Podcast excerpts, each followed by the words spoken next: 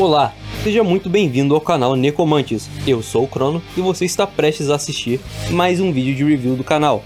Dessa vez irei falar sobre a obra Hajime no Ippo. Não se esqueça de deixar um feedback e de nos acompanhar nas redes sociais. Tenha um ótimo vídeo.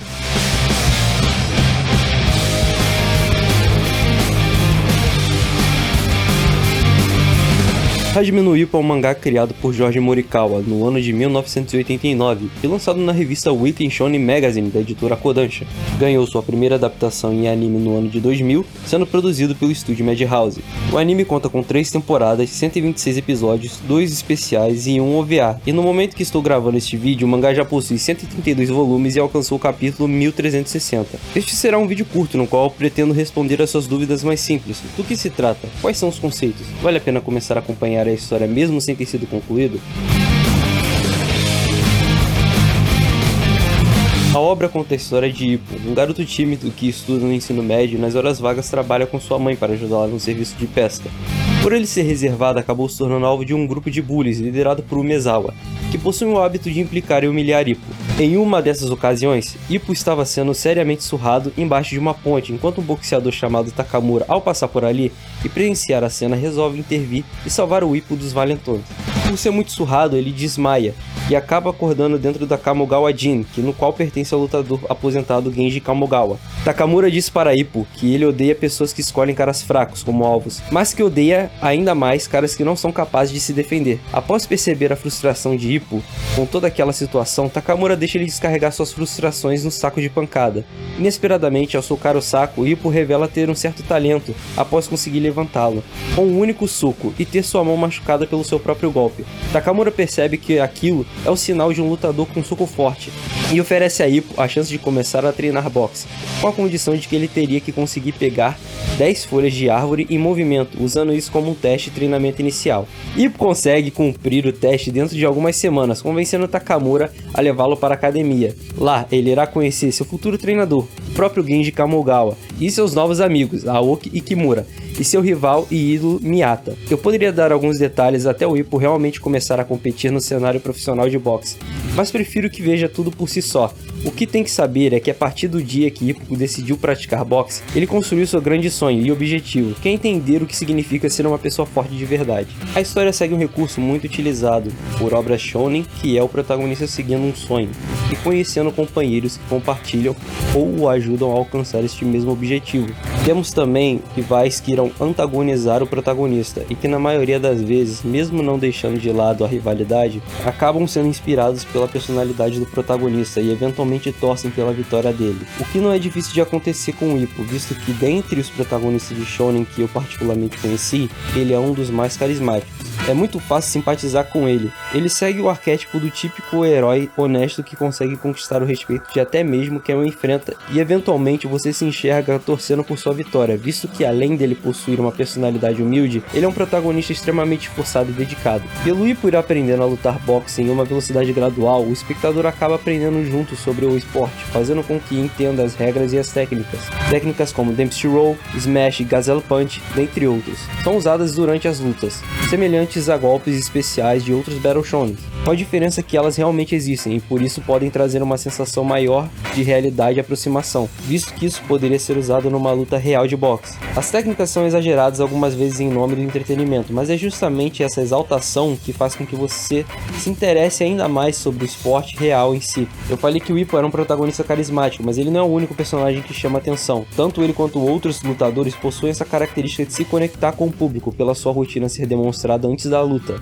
O anime usa muito o fator Slice of Life para poder construir a história, apresentar e desenvolver personagens, criando uma expectativa até o ápice, que é quando os personagens definitivamente se encontram frente a frente no ringue. Tanto os lutadores quanto os personagens de suporte possuem características específicas e marcantes. Essa é uma obra sobre pessoas. A grande graça é acompanhar a jornada do Ippo, enquanto conhece a história de outros pugilistas. O boxe muitas vezes é só uma desculpa para poder contar essas histórias. Eu diria que os personagens mais desinteressantes de toda a obra obra são os treinadores, a maioria deles são a mesma coisa.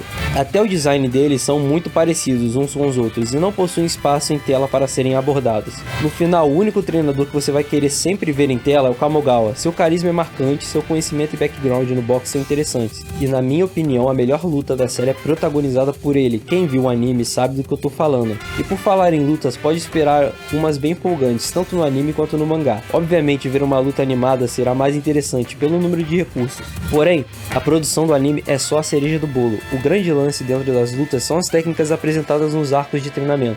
Estilos de lutas que fazem uma grande diferença também, e principalmente a grande tensão e carga emocional que os personagens carregam até o último segundo dos resultados das lutas. O fato de cada personagem possuir suas próprias metas de vidas, sonhos e até mesmo rivalidades fazem os personagens parecerem vivos. Eles têm senso de responsabilidade, sejam com si próprios ou com os outros, e quando ganham ou perdem, você sente a felicidade e tristeza junto com eles. Mas além disso, pode esperar vários tipos de lutas diferentes, pois cada personagem traz uma característica única com si, fazendo com que a luta seja imprevisível e diferente das anteriores. Agora a respeito do final da obra.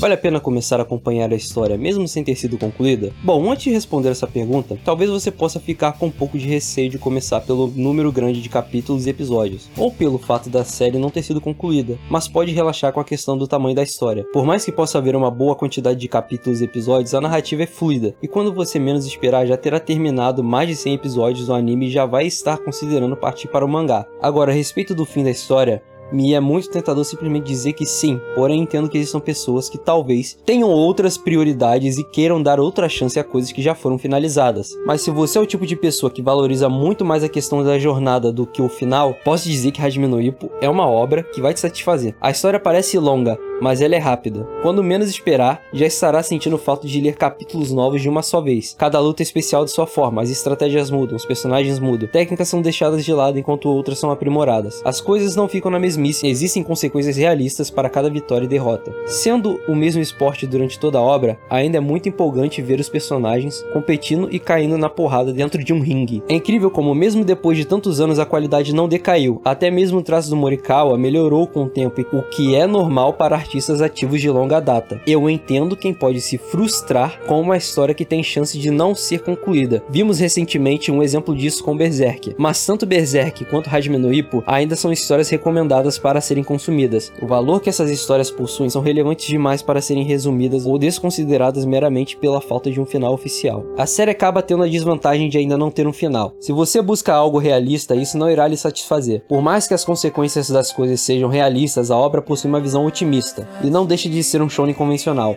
Então se você não busca uma obra que pretende subverter o gênero, mas sim celebrá-lo, Hajime no Ippo é uma obra perfeita para você, pois ela faz tudo que um shonen convencional faz, só que da melhor forma possível. Você possui as amizades, as rivalidades, as lutas marcantes a ponto de serem celebradas e a questão de ir em busca dos seus sonhos. Morikawa faz o possível para filtrar as melhores características que uma obra desse gênero pode oferecer. E por hoje é só.